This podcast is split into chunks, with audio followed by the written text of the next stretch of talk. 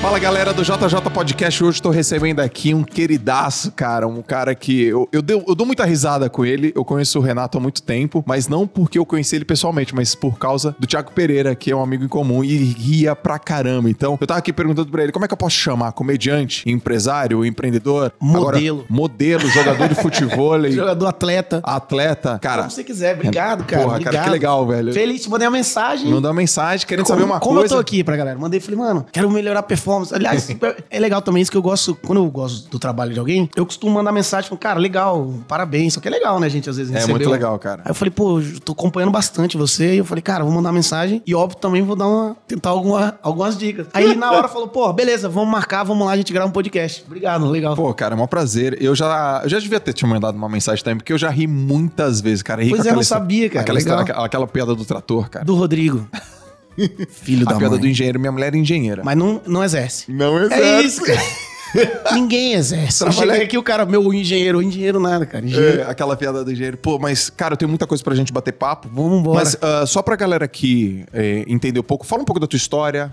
Quem é você, de onde você veio, pra onde você tá indo. Eu sou de Vitória, Espírito Santo. Eu vivi a vida inteira lá, nascido. E, enfim, comecei a... Estudei, fiz engenharia, formei em engenharia mesmo. E, óbvio, não exerço, porque eu só virei comediante. E aí, em 2000 e... Eu tenho 35 anos. 2010, eu conheci... 2009, eu conheci o stand-up. Eu sempre gostei de comédia, cara. Sempre achei fascinante esse negócio de... Você falar uma parada e a galera rir de volta. Isso eu acho... Eu acho inacreditável, essa, essa parada. De você fala um negócio, a galera ri. Você fala mais um negócio, a galera ri. Porque não é tão fácil tirar sorriso da galera, assim. Sorriso sério, né? E aí, eu sempre achei legal. Eu gostava... Criança, eu lia muita piada. Comprava revista de piada escondido, porque não podia, né? Criança. E sempre gostei. Só que eu nunca achei que, eu, que era uma parada pra gente. Pra mim. Só que quando aconteceu o stand-up, que é um negócio que você vai lá, com a roupa que você tiver, você pega o microfone e fala umas asneiras lá e a galera ri. Falei, tá aí, cara. É um negócio que eu, que eu vou fazer. E aí eu comecei. Em 2010 eu comecei. Só que teve um negócio interessante que eu comecei e parei porque eu descobri que eu tinha que escrever minhas piadas. Aí eu falei, pô, não dá, não consigo. E parei uns três meses. Só que eu falei, não, preciso fazer essa merda. Aí fui estudar, fui. Que aí a engenharia ajuda nessas paradas. Todo engenheiro, ele é malandro, assim, no seguinte sentido. Eu não sei isso, eu sei como descobrir isso. E aí eu fui atrás. Pô, na época, isso 2010, não tinha Netflix, não tinha material no YouTube, não tinha livro sobre stand-up. A gente tinha material, mas não, não legendado e tal. O meu inglês não era.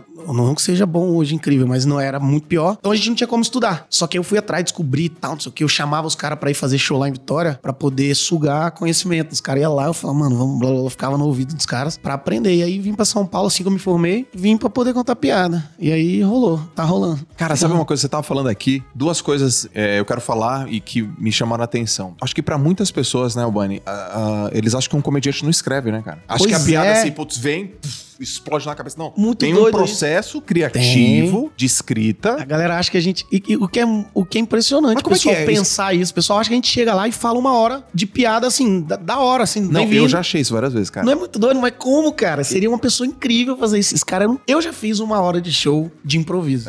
E, mas assim, usando a plateia, né? Tal, ah, me fala de onde você é, o que, que você faz. E- Mas, cara, você na hora ficar tirando uma hora de piada é muito, muito, muito difícil. Tem uns caras que fazem isso, mas, cara, mas o processo é. Cada um tem seu processo, na real. Por exemplo, você. O que que eu quero que as pessoas sintam? Tem, tem essa questão, assim? Então, agora, como a gente tá num. Já tô fazendo isso há um tempo, eu consigo estar num nível de escrita que, obviamente, vai ter que ter risada, porque eu sou comediante. Aham. Mas eu já consigo falar o que eu quero impactar Legal. na galera que vai ouvir isso além da risada. A risada tem que ter, ponto. Aham. Mas o que além disso? Então, aí eu consigo es- escrever o meu roteiro ali em cima de coisas que eu, que eu quero dizer. Porque já há um tempo já eu tenho isso na minha cabeça. Eu tenho a oportunidade de ter muitas pessoas sentadas na minha frente e muitas pessoas me vendo no YouTube, por aí. Então, óbvio, vou fazer ali. Eu faço muita piada rasa também, sobre qualquer assunto que seja. Mas no meu show, eu tenho um show, por exemplo, que eu postei ano passado. é, Alguém me explica o mundo, que eu dou ali umas filosofadas durante o show, que eu acho legal, né? Já que eu tenho essa oportunidade de imprimir algum pensamento na cabeça da galera, eu tento fazer. Mas com comédia, sempre, óbvio. Caraca, incrível. Agora, quem são tuas referências? Porque é o seguinte, você tem 35 anos, eu tenho 40, acabei de fazer 40. Então você falou, ah, já tô velho. Eu falei, puta, então eu tô o quê, né?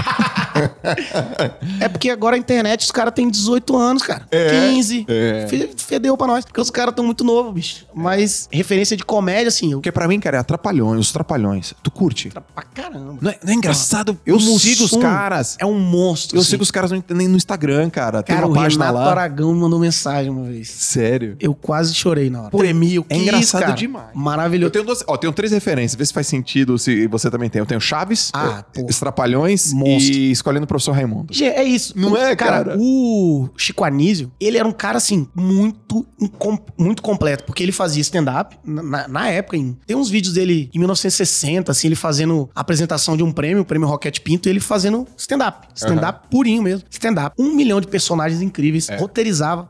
ele tem músicas que ele, que ele escreveu. O Chico Anísio era... Ele é uma referência. É uma exemplo. referência. é, incrível, cara. Fenômeno. Eu não sei fazer personagem, adoraria saber fazer, mas não sei. Ele fazia de tudo. Ele fazia stand-up, fazia, escrevia, roteirizava. Monstro. Ele é referência, Trapalhões, referência. E agora no stand-up, aí a gente começou a ver muita coisa de fora, né? Gringa. Que é da onde nasceu o stand-up. E aí tem uns caras, tem o Chapelle, que é um cara inacreditável, Muito bom. assim. Inacreditável. Ele hoje, inclusive, ele ganhou um prêmio aí de melhor comediante da história. Stand-up. É porque ele tem, ele tem umas participações em alguns filmes. Sim, ele tinha uma série. Ele tinha uma série. Foi muito famosa, Chapelle Show. Faz participação em filmes e, e o stand-up dele. Ele agora voltou a fazer stand-up, assim. Ele tinha dado uma paradinha, mas ele voltou. Tipo, ele fez quatro especiais pro Netflix de uma vez só. Isso é muito difícil, que tem que fazer. Testar, arredondar o material. E ele bate muito, assim. Ele é muito crítico. A comédia dele é, é forte, assim. Tanto que ele recebe porrada pra tudo que é lado. Mas eu gosto muito da comédia dele. Muito, muito, muito. O engraçado é que o, o stand-up brasileiro e o stand-up gringo são duas coisas muito diferentes, assim. Porque na gringa, a galera, eles fazem muito insights e muitos pensamentos. E às vezes não,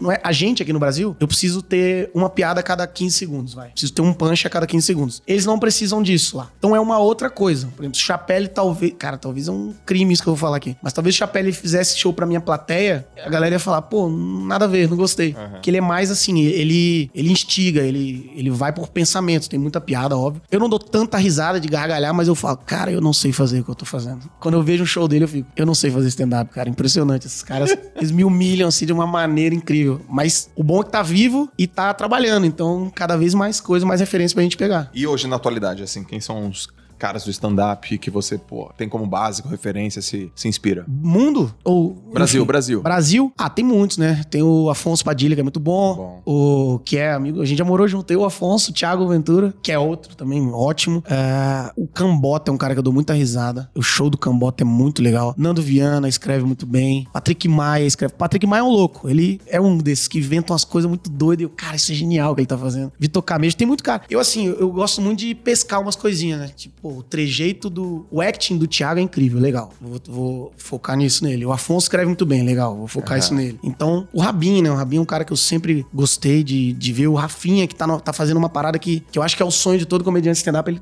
foi morar fora. Agora ele tá aqui no Brasil, mas ele foi morar fora, começar a carreira do zero, fazendo stand-up em inglês na gringa do zero. Voltou a fazer comedy pra 10 pessoas. Genial isso. Mas, assim, e tudo, mas genial, genial. E você, e você tá lidando como? Como é que foi pra ti, Albani? É, pô, você tá no mercado de stand-up fortemente no presencial, sabe? Show, meia-noite, é 11 e pouco, né? É. Como é que foi a pandemia? Como é que tá sendo? Como é que foi esse processo na tua cabeça, no teu Férias. negócio? Isso era uma coisa que a gente precisa falar. Eu, né, preciso falar. É muito presencial a comédia, né? Porque eu fiz alguns shows online e tudo mais, enfim. Mas o meu negócio deu uma parada durante a pandemia. Eu, óbvio que eu escrevi Uma coisas. parada gigante. né? Gigante. Eu fiquei sete meses exatos. Sete meses exatos. Sem pisar num palco. Incrível isso. Cara, eu tô também. E- Porque eu, eu sou, eu também tô em evento, faço palestra e Sim. sinto uma falta danada, assim. Só que assim, o meu negócio é show. Certo. Tem outras coisas, mas o meu negócio é show. Então, quando isso aconteceu, eu falei, cara, eu não. Tô, eu tô impedido de trabalhar. Óbvio, o YouTube me ajuda. Tem algumas outras coisas, mas o meu negócio principal é show. E eu parei de fazer show. E eu, caramba, cara, que doideira isso. Isso é um problema do não do presencial, que, que primeiro não é, não é escalonável. Certo. E é isso, você tem que estar. Eu não consigo fazer show em duas cidades no mesmo dia. Agora eu consigo, com online. Sim. Eu consigo. Outro dia, outro dia eu fiz cinco conferências no mesmo dia pra empresas de tudo que é canto, sim. E em casa, em casa. Eu tava de short, com uma camisa legal, mas de short, em Aham. casa, sentadinho, fazendo. Fiz cinco shows. Mas aí isso foi pro final. Agora as coisas né, começaram a, a se movimentar. Mas show, que é a parada que eu amo fazer, plateia sentada, galera rindo, aquela troca de energia, isso morreu. Por sete meses eu fiquei sem fazer. Mas, cara, como é que você, tu se manteve? Tinha uma grana guardada? Tem outros Sim, né, eu- negócios? eu invisto. Em, Ótimo. Eu invisto. Thiago, inclusive, me, me dá dicas, me ajuda. Boa. Mas eu tinha grana, tinha grana guardada, investido e tal, consegui viver bem. Eu não- isso não, não me abalou financeiramente. Óbvio que eu deixei de ganhar muito dinheiro, mas não me deixou em dificuldade. Mantivemos todo mundo, pessoal, todo mundo continuou trabalhando, óbvio. Mas sim, é isso. Aí eu tenho Eu tenho outras coisas eu, que também pararam. Ah, Eu só invisto em coisa que Conta precisa. conta aí, conta aí. Eu tenho, eu sou empresário de uma dupla sertaneja e de um cantor que pararam de fazer show. Tô abrindo um Paris 6 em Vitória, que se continuar a pandemia não abre. Ou seja, eu sou muito errado nos meus investimentos. Não, mentira, são bons investimentos, mas, mas é isso, é tudo presencial, assim, né? Precisa, mas eu tenho essas coisas. Eu tinha uma, uma agência de marketing aí, vendi, que o Thiago foi até lá, onde a gente gravou. Aham. Eu sempre tô de olho na- nas coisas assim, pra eu ter. Não que eu vá. Aí, aí me perguntaram outro dia, ah, então você pretende parar de fazer comédia? Jamais. Só que a galera tem esse negócio. Às vezes você, você investe em outro negócio e fala, ah, então você vai mudar? Falo, não, tô somando coisas. Eu vou fazer show pra sempre. Dá pra fazer show sentadinho, velhinho, tranquilo, pra sempre. Mas eu, eu, eu sempre gosto de ter outras coisas. Até por conta de um acontecimento desse, que me impossibilitou de fazer show, eu teria outros ganhos. Cara, tô aqui te ouvindo e pensando e lembrando uma coisa. Eu, eu vim de uma, de uma linha, de uma escola, da disciplina, do esporte, aquele negócio todo. Eu fui, eu fui ser professor na faculdade e foi muito legal. Só que era uma coisa que acontecia a seguinte, cara. Todas as vezes que eu dava aula na faculdade e colocava humor, cara. Sabe quando eu saía o papel do professor e colocava uma piada, colocava um humor, a aula melhorava. As palestras melhoram, as lives melhoram. Eu quero saber de ti o seguinte: como é, como é que você enxerga essa questão, por exemplo, com a plateia? Por que, que a plateia gosta tanto de rir? O que, que é isso? É relaxar? É, por que isso é importante? O que, que, o que, que tem por trás? Que recompensa que é essa? Cara, isso que você falou é muito louco também, que eu tenho lembranças de detalhes de aulas de professores meus que eram muito engraçados. Eu lembro até hoje, assim, detalhes, assim. Eu tinha um professor de, de literatura que ele, ele até falava uma heresia. Ele falava, não lê os livros, não lê. Vem na minha aula, não lê. Ele falava. E ele, cara, explicava, era muito engraçado. Então eu sei todos os livros que caíam no vestibular e nunca li nenhum.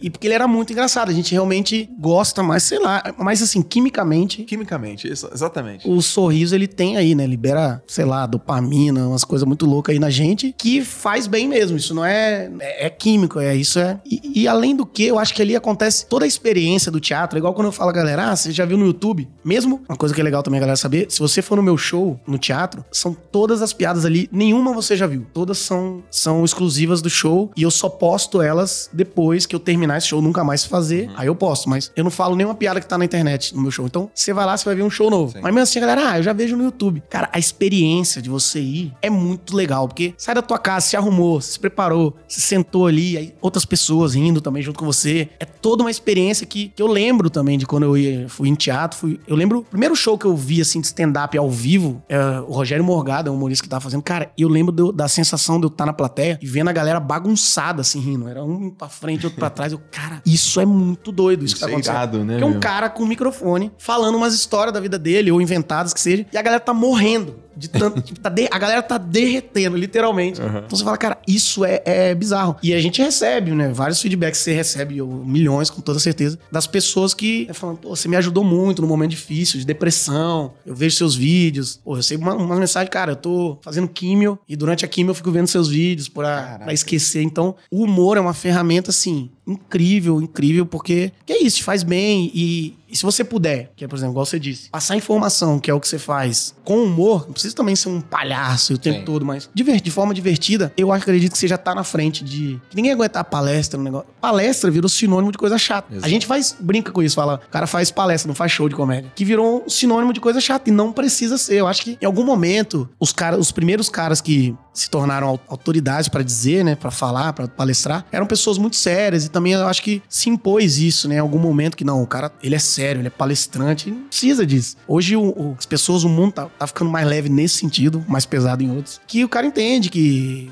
cara pode falar com, com o maior humor do mundo e tá passando informações incríveis, informações, assim, é, pontuais e, e valiosíssimas ali com humor. Eu acho que, inclusive, tem que botar o humor, que é uma ferramenta que a gente viu usar muito. É, eu tô percebendo isso, isso na pele. Eu tô percebendo. A- Vira e mexe, eu coloco uma publicação lá no meu Instagram, por exemplo, é, bem humorada, e eu fico, putz, como é que a galera vai reagir? Eles adoram, cara. É. A galera curte, meu. Principalmente vindo de você, talvez é uma coisa surpreendente. Ela, caramba, É, como assim, que Joel? legal, é. Tá fazendo...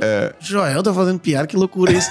é legal a galera ver que você é. Você não é um cara Não precisa, né? sério o tempo todo. Óbvio que tem os seus momentos. Sim, lógico. Assim como todo mundo precisa ter seus momentos, mas é igual todo mundo acha que eu fa- falo palhaçada o tempo inteiro. Muita gente acha que eu recebo muita mensagem, ah, queria é, encontrar com você, que deve ser muito engraçado. Não, não o tempo todo. Não É. fico fazendo piada o tempo todo. Ninguém, né? E ninguém é sério o tempo todo. Não, Então, ninguém é alta performance o tempo todo. Ah, eu queria ver tua rotina. Como é que faz pra não procrastinar? Cara, procrastino trocentas coisas, É, sabe? então, é, isso é legal também, a humanização. E eu sou, assim, sou fã de comédia. Antes de fazer, eu sou mais fã do que comediante, na real.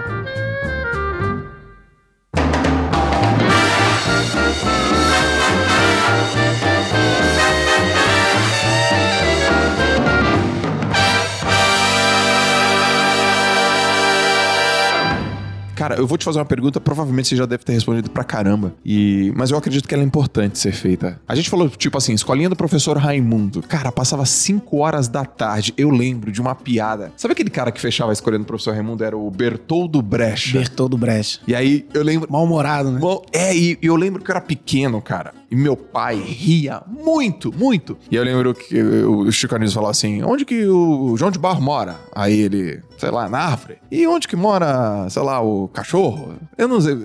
E onde que moram os canários? Aí o Bertudo acha, ah, lá na casa dos canários. e aí acabava.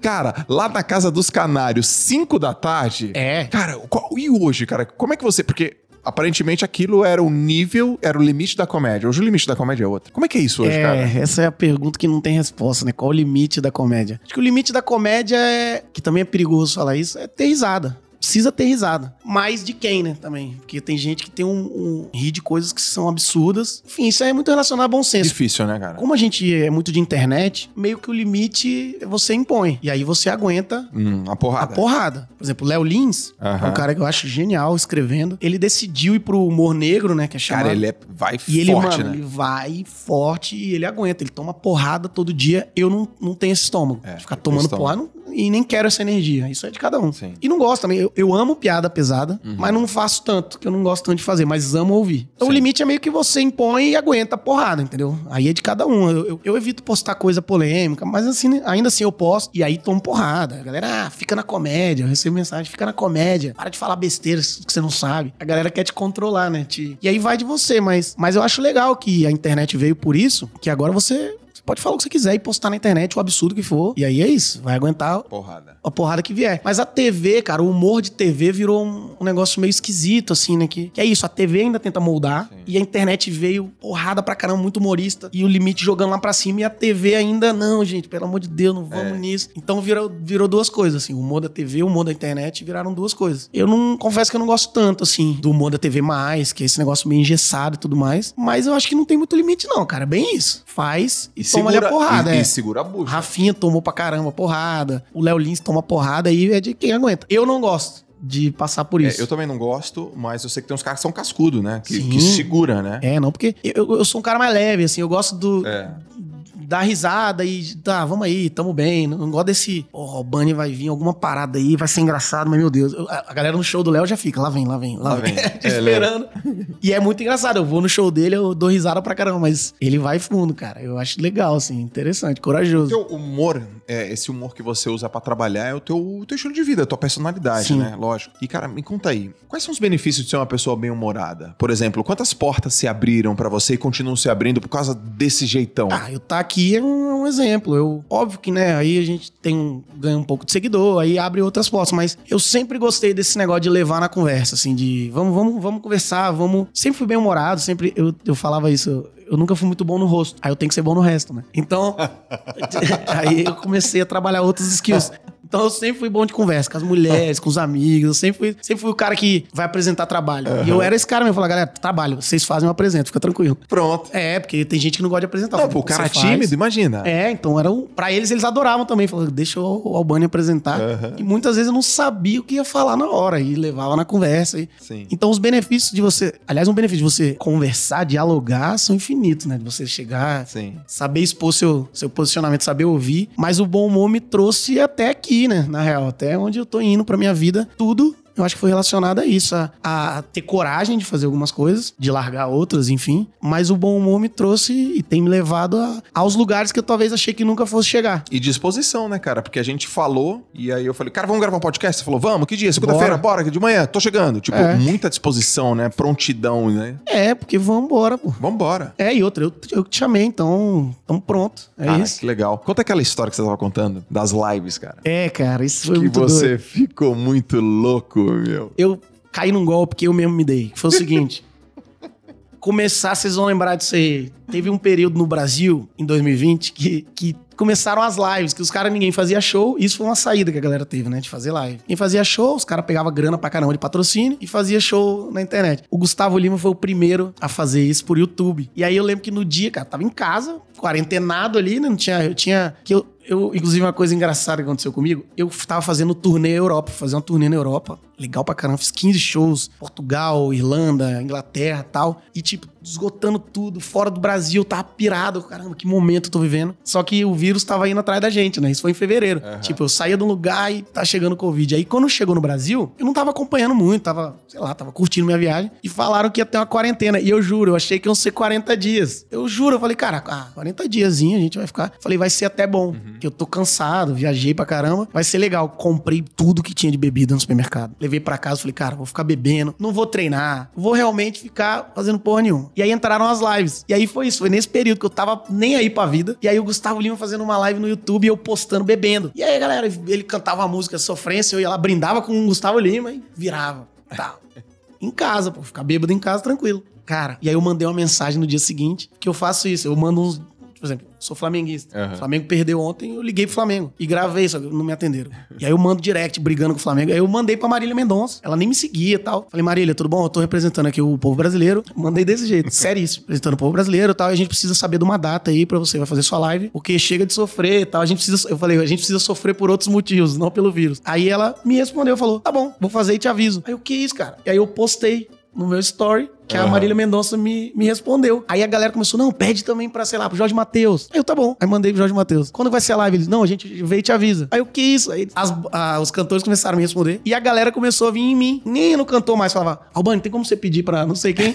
Eu virei uma central de, de lives. Eu virei o gerente, eu me auto-intitulei o gerente das lives. E aí, cara, isso virou uma loucura. Só que tinha live todo dia. Sim. Umas duas lives por dia. E eu tinha que postar assistindo a live e bebendo todas as lives, que era isso que eles queriam ver.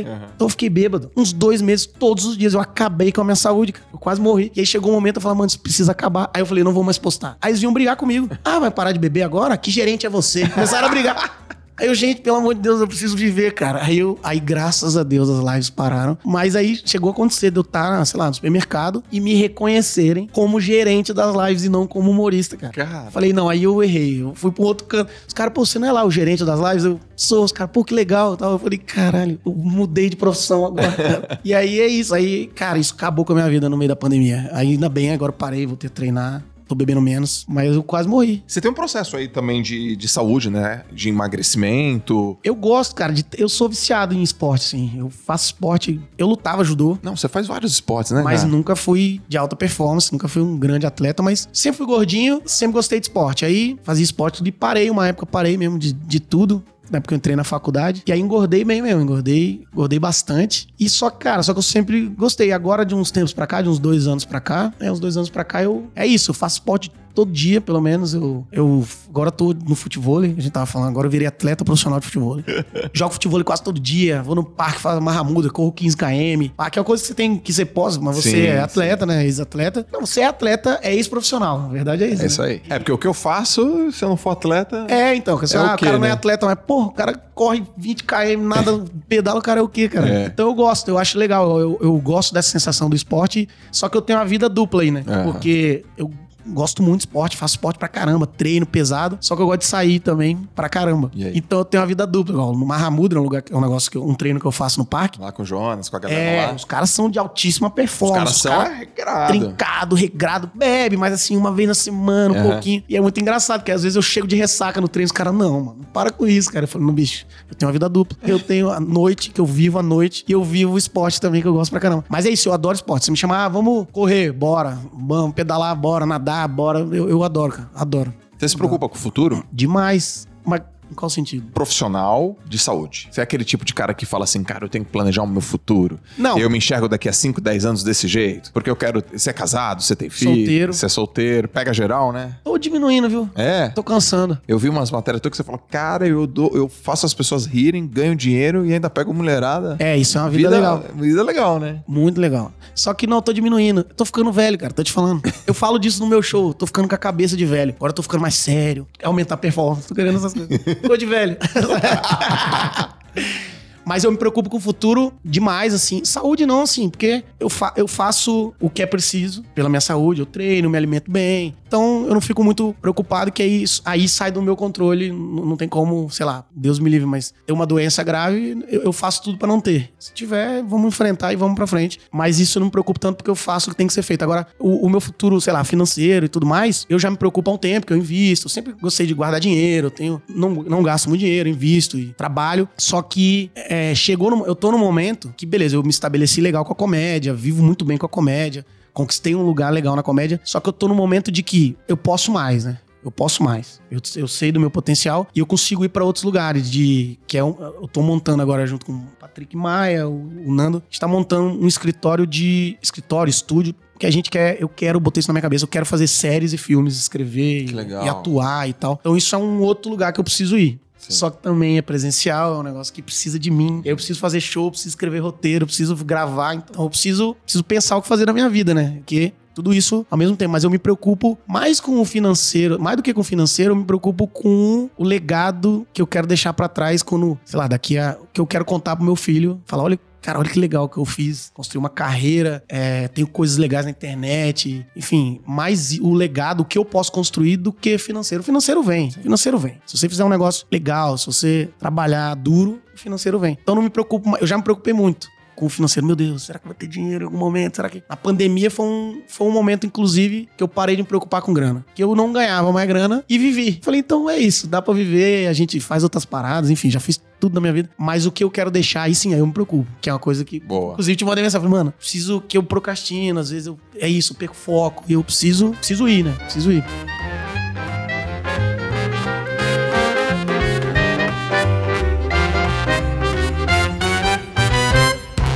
Como é que é a tua rotina hoje, assim? Você tem rotina? Se sim, como é que ela é? Porque essa é uma pergunta, Albani, que eu sempre faço pra turma aqui. Eu quero muito entender a galera. Então eu, eu trago você aqui, eu Legal. fico prestando atenção. Você, eu trago outro, presta atenção. Como é que é a rotina? Que horas acorda? O que que come? Bebe? Come alguma coisa? Estuda? Estuda o quê? Lê? Lê o quê? Que horas? Porque existe Legal. dentro de cada pessoa genial uma forma dela, dela agir, uma forma dela se comportar. E eu sempre pergunto, cara, conta pra, pra mim aí, pra turma, como é que funciona a tua rotina, teu dia? Então, mudou de uns tempos pra cá. Eu, eu acordava tarde, o que é uma coisa que eu agora sou contra. E eu acordava Uhum. meio-dia, uma da tarde. Porra, é um desperdício, assim, do, do seu dia. E que hora você ia dormir? Quatro da manhã. Só que eu ficava... Deu meia-noite, eu já ficava, sei lá, zapeando, TV, fazendo nada e... Ah, mas você já tava na cama meia-noite. Sem sono, é, no, no sofá, sei lá, e Sim. ia dormir quatro da manhã e acordava uma da tarde, aí já é tarde, aí. Enfim, hoje eu acordo sete e meia da manhã, Legal. todos os dias. Só que eu gosto de programar meus, meus compromissos pra tarde, porque aí eu acordo de manhã, é, medito, vou treinar, que eu gosto de treinar de manhã, fazer tudo que tem que fazer fora trabalho de manhã. Sim. Enfim, aí eu almoço tudo mais. Eu não tenho um processo, tipo, sentei, abri meu computador, agora vou trabalhar. Uhum. Eu estudo, o que que eu faço? Eu vou, eu leio, leio livro de todos os tipos, de todos os tipos. De, agora eu tô lendo um livro que é incrível, inclusive, Criadores de, consci, de Coincidência. É, é como se isso fosse uma profissão. Tipo, a gente desconhecido, alguém criou isso e existe uma profissão. É muito legal esse livro, é um romance. profiss... Ah, eu vou até Entendeu? anotar, porque é um livro que eu não li. Criadores de coincidência. É muito legal esse livro. É, a profissão dos caras é fazer as pessoas conhecerem. Aí eles falam, tipo, tem o cara que criou a coincidência do, do Lennon conhecer o Paul McCartney, sabe? Essas coisas. Aham. Enfim, eu leio coisas de todo tipo e isso vai me dando insights. Então, quanto mais eu, eu abasteço meu, meu HD, mais vai me dando insight. Primeiro que preciso ler, porque eu escrevo, então, quanto mais eu leio, mais eu aprendo a escrever. E eu vejo coisas de comédia, eu vejo coisas. Quanto mais coisas eu vejo também não, não relacionadas à comédia, são águas e fontes que eu tô bebendo fora, né? Então, eu fico vendo coisas e anotando insights, anotando insights, e aí em algum momento eu vou organizar essas ideias. Porque eu não. É uma coisa, por exemplo, o Afonso, quando ele vai escrever, ele escreve, pega, escreve palavra por palavra Aham. eu não consigo. Que é uma coisa que me ajuda muito, mas é perigosa, que eu, eu escrevo ali os tópicos, sei Sim. lá, podcast com o Joel, é, falamos disso, falamos daquilo, e vou pro palco com esses tópicos. Sim. E eu geralmente desenvolvo meu texto no palco, Aham. na hora. E aí muitas vezes funciona, algumas outras não. E dali depois que eu saio do palco, aí eu anoto. Pô, isso foi legal, isso não foi, isso foi legal. E aí trabalho em cima, mas eu escrevo muito no palco. Então, eu vou anotando insights e eu vou abastecendo é, minha cabeça com técnicas de comédia. Sei lá, vejo o improviso dos caras, vejo isso, vejo o Chapelle, vejo um cara entrevistando, vejo tal, vejo coisas assim. Então, eu vou me abastecendo de ferramentas para quando eu chegar no palco, para quando eu for fazer uma coisa de comédia, eu, eu fazer isso. Então, eu não tenho esse processo de sentar e tal, a não ser agora que eu tô fazendo um livro,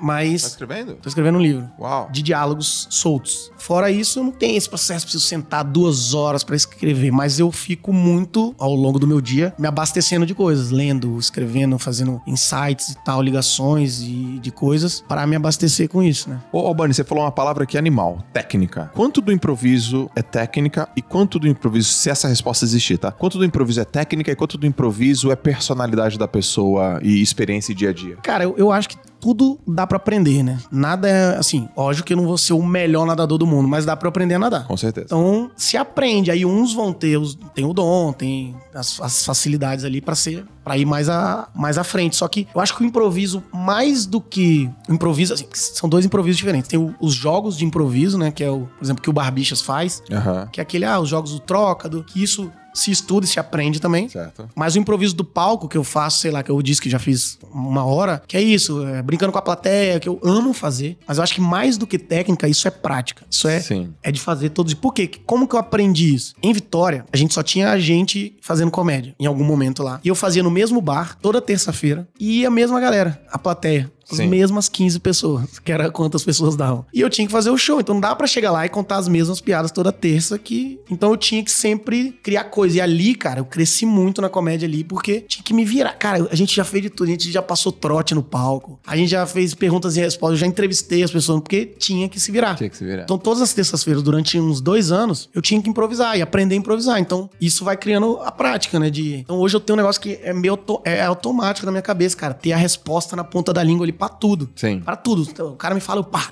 pá, pá. É, é muito doido isso. Pra mim já se tornou natural, mas são poucos que tem. O o Rodrigo Marques tem essa facilidade, que é um comediante. Ah, deixa eu ver se eu não sou injusto com alguém, mas o Rabin, Fábio Rabin. Tem, mas não são muitos. A galera do, do humor geralmente é textinho na mão, papapá. O que não é ruim, é ótimo também. Mas eu adoro fazer improviso, adoro, adoro. Inclusive pelo jeito que eu escrevo, que eu disse, que eu vou lá, não tem palavra por palavra. Então, Sim. eu, eu amo fazer isso. Mas é prática, acho que todo mundo aprende. Dá pra aprender. É porque, por exemplo, quando eu vou gravar um vídeo no YouTube, tem roteiro e a gente roteiriza, mas roteiriza por tópico pra mim. O tópico, é. Porque eu tenho uma baita dificuldade de pegar um texto e ler o texto. Se eu escrevi já é se foi outra pessoa então que escreveu, aí lascou, cara. Eu também. Então eu falo, cara, tópico, ah, nisso aqui eu vou versar sobre esse assunto aqui, eu vou navegar sobre ele. Porque lógico, eu tenho o assunto eu domino, eu já tenho uma baita de uma experiência sobre aquele, aquele assunto, mas eu também vou um pouco nessa linha aí. Mas acho que cada um tem que achar o que, o que E fica natural, sentido. né? Porque, É, naturalidade é importante. porque, assim, eu entendo, quando você roteiriza, você colocou ali no papel tudo que você quer que seja dito, óbvio. Com certeza. Só que quando você realmente tá não improvisando, mas tá não tá palavrinha por palavrinha escrita e tal, você tá vivendo aquilo ali naquele momento. E existe um livro, que é um livro que é do Carmine Galo, é um livro que chama TED. É do TED, muito legal esse livro. Já cara. li. Muito legal esse livro. Cara, ali é a, é a fórmula, cara. Exa- Todo mundo agora vai comprar esse livro. Tem que esse comprar. livro, eu já li ele umas cinco vezes. Tem uma hora lá que ele fala por que, que uma, uma história real, uma história vinda de, de dentro, sincera, por que, que ela toca mais a pessoa. E fizeram um teste, Sim. botaram eletrodo na cabeça das pessoas e tal. Uma pessoa contou uma história que não era dela e outra pessoa contou uma história da infância, assim, emotiva. E os sinais cerebrais das pessoas, quando a história era real, eles ativaram muito mais. Ou seja, as pessoas criou uma acoplamento mental. Essa é a palavra que o livro usa, inclusive. Esse é o termo que o livro usa. Então, quando você escreveu, eu acho que ali, e você tá falando o que você escreveu e, e,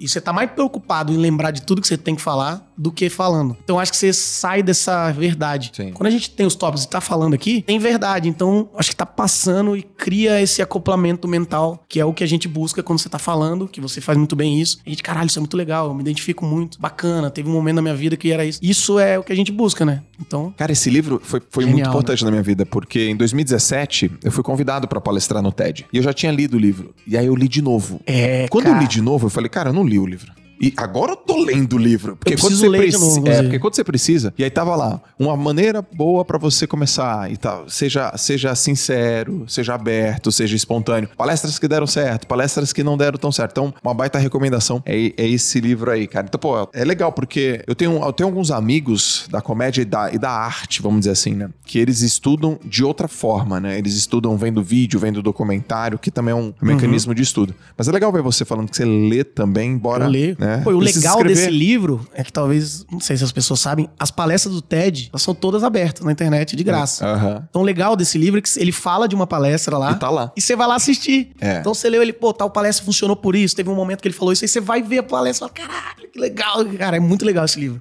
Você vê e as palestras, enfim. É, cada um acha seu método, né, de, de trabalho, assim. Eu gosto, eu gosto de ler e gosto de botar a mão na massa, assim mesmo, de testar. Eu li, ah, não sei o que funciona. Vamos ver. Vou pro palco, vou tentar fazer isso pra ver se funciona. Eu gosto de, de fazer isso. Sei lá, a gente falando, ah, não sei se funcionaria o chapéu aqui. Eu falei, será? Vamos, não, óbvio, tô muito longe dele, mas será que eu não consigo fazer um texto mais instigativo ali, de, de bater em alguém sem ser um, talvez um monego, mas de bater em alguma situação? Eu, às vezes eu não gosto muito, eu falei, acho que dá. Sim. Aí eu vou lá e faço. Aí, pô, funcionou. Eu vou postar e tudo mais, sei lá. Mas eu gosto de, de ir na pele, assim, de ver, de ver o que tá rolando e, e ler sobre se não deu, por que que não deu. Eu sou meio curioso, assim, né? Sim. Por que, por que que isso não funcionou? Por que que se esse cara fez, eu vou fazer, dá pra fazer. Cara, tem que ter curiosidade, testar rápido, né? Testar rápido o teu, É. teu mercado, testa, valida, vê. Porque, por exemplo, hoje a gente não tá dando mais palestra presencial por causa do Covid, mas 2019 tem muita palestra. E eu já sei que aquela fala, eu também faço umas piadas no palco, assim, eu já sei que aquela piada vai dar certo. Por que que eu já sei? Porque 10 palestras pra trás, eu fiz a mesma piada e ela deu certo. Eu tenho uma piada que eu faço do Gustavo Borges, cara, que é assim, ó, eu- a galera sempre ri.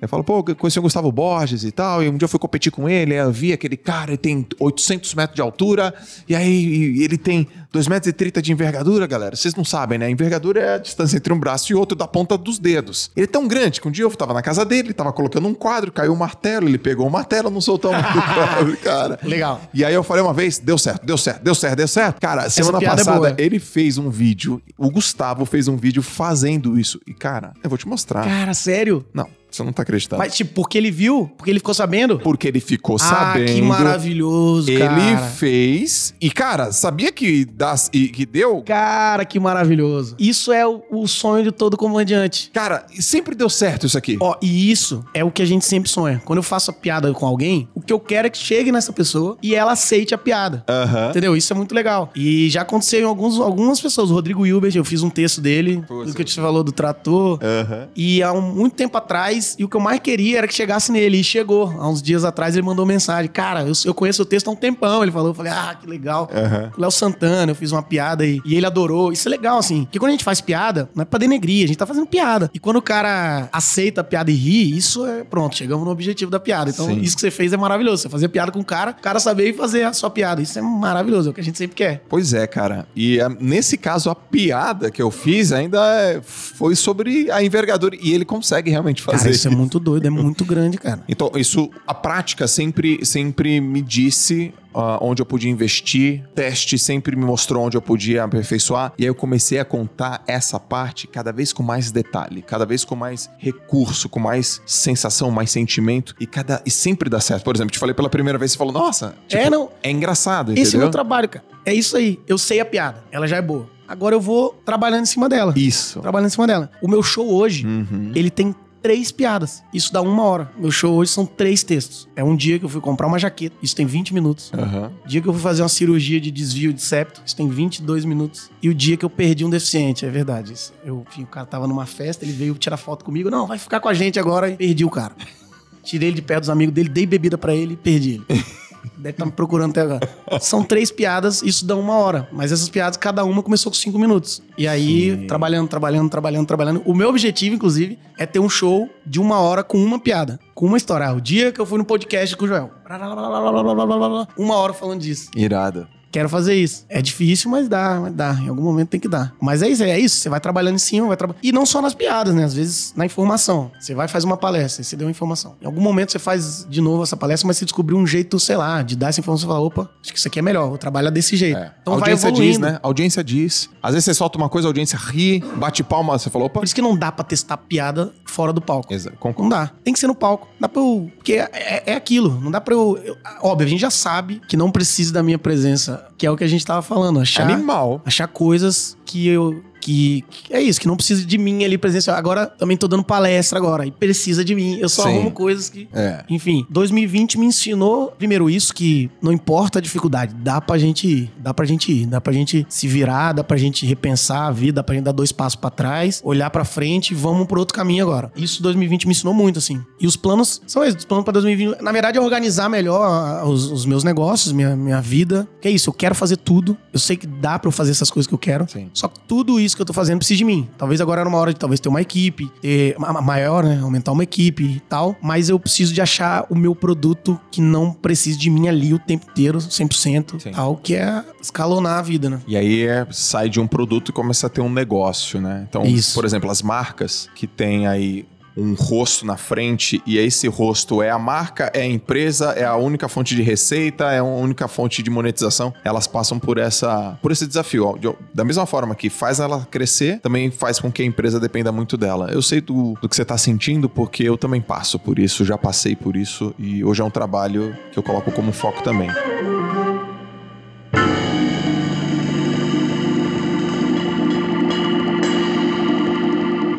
Cara, a gente tá indo pro final, tem sempre umas perguntas que eu faço, meu irmão, que eu, que eu considero importante pra, pra, tentar, pra tentar entender. A primeira é o seguinte: qual, é um, qual foi o investimento que você fez incrível em 2020 de até 100 reais? Ah, livro. Eu sempre acho livro o melhor investimento. O melhor investimento que eu tive foi um livro que eu li que chama O Novo Mundo Despertar para uma Nova Consciência. Show. Meu melhor investimento foi 39 reais o investimento. Muito bom esse livro. Legalzaço. Fala sobre. é, Ele fala muito sobre ego, na real, né? E é como a gente se de- deve pensar a vida. Esse livro é muito legal. Muito legal. Foi o melhor investimento em 2020 que eu tive aí. E bebida, né? Bebida também. Bom Bebida. investimento. Whisky, ótimo investimento, mas não igual o livro. E a outra coisa é o seguinte: é, eu sempre pergunto pra turma assim, ó. Essa pergunta é muito legal. É boa, né? Do Investimento até né? 100 reais, né? Vamos ver se você gosta dessa próxima aqui, ó. Vamos imaginar que você tem a oportunidade de mandar uma mensagem pra todos os 7 bilhões de pessoas que tem no mundo. Sei lá, vai aparecer num outdoor ou vai aparecer uma notificação, tá ligado? No celular de todo mundo. É porque nem todas as pessoas têm celular no mundo, mas de alguma maneira. Vai chegar em todo mundo. Vai chegar em todo mundo, em todos os idiomas. Mas vai passar e é uma chance só, talvez 30 segundos. Que mensagem seria essa? Cara, que legal. Essa pergunta é melhor que a outra ainda. Isso é bom, né? Deixa eu ver. Ela não é uma pergunta fácil. cara. Não é. Ela é difícil pra caramba. Não, eu não quero ser coxinha, né? Ah, sejam, É. sejam gentis. Não, igual o ET Bilu, né? Busquem conhecimento. Mas essa é uma boa frase, busquem conhecimento. Cara, uma mensagem, uma tweetada, né? Acho que é difícil, sabe por quê que essa pergunta é difícil? Porque cada pessoa tá num momento. Exatamente. Inclusive você. É, e a mensagem que você vai passar, ela vai sem contexto, né? Aham. Então vai chegar na pessoa do jeito que ela quer, não do jeito que você quer. Sim. Mas eu acho que uma boa mensagem aí que eu aprendi em 2020 é que é, calma, vai, vai passar.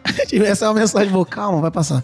Até a coisa boa vai passar, em algum momento. Eu acho que isso é legal, que esse. E é, aproveite também, né? Ah, tá aí, uma coisa boa. Pronto, aproveite o momento. Essa é uma boa mensagem. Nossa, isso é boa, é boa. Aproveite o momento que você tá vivendo agora. Que isso é muito bizarro, né? Que todo mundo tem, eu sou ansioso. A gente tá vivendo um negócio incrível e aí tô pensando, não, mas caramba, vai chegar em algum momento. Eu nunca. Já me perguntaram qual foi a hora que você sentiu que, porra, agora eu, eu, eu tô, tô foda na comédia. Nunca aconteceu. Porque eu sempre tô pensando, beleza, mas vai que aí acaba. Não, mas vai que em algum momento. Onde eu vou chegar agora? Beleza, já cheguei, beleza. Fiz show no Frei Caneca, era um sonho. Fiz lá, beleza, ótimo. Mas e agora? Pra onde é que nós vamos? Então a gente sempre tá, óbvio, temos que planejar e tal. Mas a gente sempre não tá vivendo agora. Viveu agora é uma coisa que a gente precisa mais. Ô, cara, você sabe que eu escrevi um livro chamado 100% Presente. Não li seu livro. Tá, eu vou, te, ler. eu vou te dar. E fala sobre presença. E eu mesmo, É legal. eu mesmo leio o livro que eu escrevi pra me ajudar, porque várias vezes eu não tô no estado presente. É, Várias. não é natural a gente não É estar. natural. Ó, sábado agora eu saí pra jantar com a minha esposa, com meu filho. Com a nossa babá, porque eu fiz aniversário semana passada, a gente saiu pra jantar e foi só a gente. E no domingo eu tinha um treino de bike, que foi ontem, que é a, é primeira vez que eu volto a pedalar depois que eu quebrei Depois minha clavícula e tal. Cara, deu, tipo, deu nove da noite, minha cabeça já tava no treino de bike. Eu falei, amanhã, cara, eu vou acordar, tá, eu tenho que acordar, que eu tenho que fazer a bike, tá, não sei o quê. E eu pensei, eu falei, cara, viva o momento, pô, tá aqui com teu filho Teu no filho, colo. né? Então, o- ao, ao mesmo tempo que eu escrevi sobre isso, eu também fico me policiando. Acho que é importante a turma saber que só, só de você reconhecer que você já tá ansioso, isso já é, uma- é um Sim. baita passo. Sim, Você fala, sim. pô, tô ansioso. Opa, legal, o que, que eu tenho que fazer agora? Dá uma respirada, volta pra cá, mindfulness e assim por diante. Então, o que você falou, sobretudo agora, no momento que a gente vive da nossa. Da, da- a forma como a sociedade vive, né? Uma sociedade mais ansiosa do que, sei lá, 100 anos atrás. Muito mais. Então é importante pra caramba essa dica. Não, eu falei que essa é a última pergunta, mas eu quero te fazer uma última agora. Bora, bora. O que, que você quer melhorar na tua performance? Que seja um cara que performa. Porque é um cara que tá no mercado, que tem destaque, que tem reconhecimento, que tem sucesso, que tem dinheiro, que é conhecido, já performa. Sim. Então você já tá em alta performance. Agora, o que, que você quer melhorar na tua auto performance? Boa pergunta também. A gente sempre tem, óbvio, a gente sempre tem o que melhorar. Eu preciso, na verdade, eu preciso planejar melhor e organizar melhor, que isso vai me trazer uma performance maior no sentido de, de fazer todos esses planos que eu quero. Sim. Porque, assim, no palco, modéstia à parte, eu me considero muito legal, muito bom, que é uma coisa que é- já é difícil, só que a comédia não é o palco só. Aliás, o palco é a última parte, é a parte mais legal. É, É, você já tá no palco. Agora o que você fez pra chegar ali, que é escrever, testar, fazer melhor minha comunicação, é chegar melhor, cansar mais pessoas e tudo mais. Porque, por exemplo, o meu, o meu nível de aceitação, por exemplo, no YouTube é 99%, vírgula, sei lá, todo mundo que me assiste gosta. Sim. Entendeu? Então precisa mais gente assistir. Sim. E aí onde, você- onde tem que trabalhar isso? Eu preciso organizar melhor, passar mais coisas. E eu tô com esse negócio de já há um tempo de, de afinar, de, de, de passar informação, que, eu- que é isso que eu falei. A gente tem a oportunidade de falar com muitas pessoas. Então, além da comédia, que é uma coisa que eu faço, eu, por exemplo, gosto de, de dar palestras, que eu gosto de, de ensinar, eu gosto de, de passar experiência pras pessoas que as coisas que pra, pra gente são simples, às vezes, pras pessoas não são. Outro dia eu fiz uns stories, só pra é, exemplificar. Tava fazendo uns stories sobre. Eu tava lendo sobre felicidade. Eu recebi um artigo de uma menina que ela tava falando sobre felicidade relacionada à meditação e tal, tudo, a- a- ao estado presente, que meditação nada mais é do que estar presente. E aí eu, mano, vou dar uma devaneada aqui e falei nos stories. Cara, eu recebi muita mensagem legal, assim. Eu nunca tinha parado pra pensar nisso. Nunca tinha. Então, tipo, e pra mim era uma. Tava falando ali uma besteira, assim. Então, eu preciso melhorar as formas como eu também passo, passo informação e, e, che- e para chegar em mais gente. E, e tal- talvez é esse produto que eu vou escalonar, enfim, pra chegar em mais gente. É isso. É, é isso que eu quero na minha performance pra, pra, pra frente. Organizar, né? Porque, como você é muito criativo, como você sabe é, responder as coisas muito rápido, você ganha muito tempo, né? Uhum. Por exemplo, ah, não, isso aí eu consigo fazer. Ah, não, é ter que escrever, ter que roteirizar. Não, não, não, não, não, não. É só me dá os bullets. Só me dá os bullets, não é assim? Perfeito, Só me dá os bullets. Não, mas, cara, você tem que programar o teu conteúdo. Não, cara, vem na minha cabeça, eu faço o conteúdo, viraliza, a galera marca. E... Perfeito. Tipo assim, eu, eu sempre. Eu tenho um amigo, o, o Ícaro, o Ícaro de Carvalho, brother pra caramba. E aí a gente tava um dia conversando, já tem uns dois anos atrás, num restaurante. Ele falou: pô, cara, sabe qual é o meu problema? Antes dele tá super organizado. Porque agora o cara tá fazendo é, exercício físico, parou de beber, parou de fumar, ou bebe menos, ou fuma menos. E a performance do cara explodiu. Daí ele falou: Cara, eu, eu tenho certeza que chega lá nos 45 minutos, eu, eu vou saber resolver, porque eu sou inteligente. Eu falei: Então, é, você tá sofrendo da síndrome do Romário, cara. Que Legal. sabe que ele é tão bom, ele é tão habilidoso que ele fala: Ah, é, vocês estão enchendo meu saco? Deixa que eu faço o Pode gol. deixar pra mim, né? E não é ruim isso. Não, não é que eu tô falando que o Romário é ruim. Aliás, eu, eu, eu, cara, eu respeito pra caramba o Romário. Mas imagina se o Romário tem a disciplina e a diligência do Cristiano Ronaldo, cara. Nossa, é isso. Imagina o que poderia acontecer dele. Ele falou, putz, né? Eu falei, cara, você já é o Romário. Então coloca um pouco da diligência do Cristiano Ronaldo que as coisas vão melhorar. Imagina potencializar isso. Acho que é um pouco disso pra ti. Tu, tu acha que isso. To- Não, faz Sentiu total isso? sentido, total sentido. Esse exemplo que você falou do Cristiano Ronaldo, ele é, ele é a exemplificação do foco, cara. Esse ele- cara é bizarro. Ele não é o mais habilidoso, não é nada. Mas ele é um fenômeno, assim, de, É. de performance. Ele é um fenômeno de treino, de foco, de, de exemplo. Como é que você vai falar com esse cara? É. Que chega duas horas... Ele é o melhor do mundo, chega duas horas antes que você. Então, você não tem, o que, não tem desculpa, irmão. Ele é um cara que não tem... Ele, o Jordan, né? Tem esse- Sim, essa sériezinha do Jordan aí, tá no Netflix, é legal. Ele era até meio babaca, né, o Jordan, com os caras. Pra caramba, inclusive. É. Mas era um fenômeno de, de, de treino, de foco, de fazer. E isso é uma coisa que, sim, isso me falta. De pegar, porque é isso. Se você junta o talento natural com um foco fora do normal, Quem é que- ninguém te para. Não tem como, cara. Ninguém te para. Tem uma frase que a turma fala assim, pô, o esforçado ganha do talentoso. Eu falo, cara, pera lá, o esforçado ganha do talentoso se o talentoso não, se Não, esforçar. é. Porque quando o bicho se esforça, quando ele coloca ali diligência, o negócio fica, Ué, fica complicado. todas as vezes, isso não é por acaso, óbvio. Todas as vezes que aí eu peguei, você possivelmente também, todo mundo que tá aqui possivelmente também, pegou, focou numa parada, ela voou. Assim, voou. Sim. E é isso, cara. É isso. É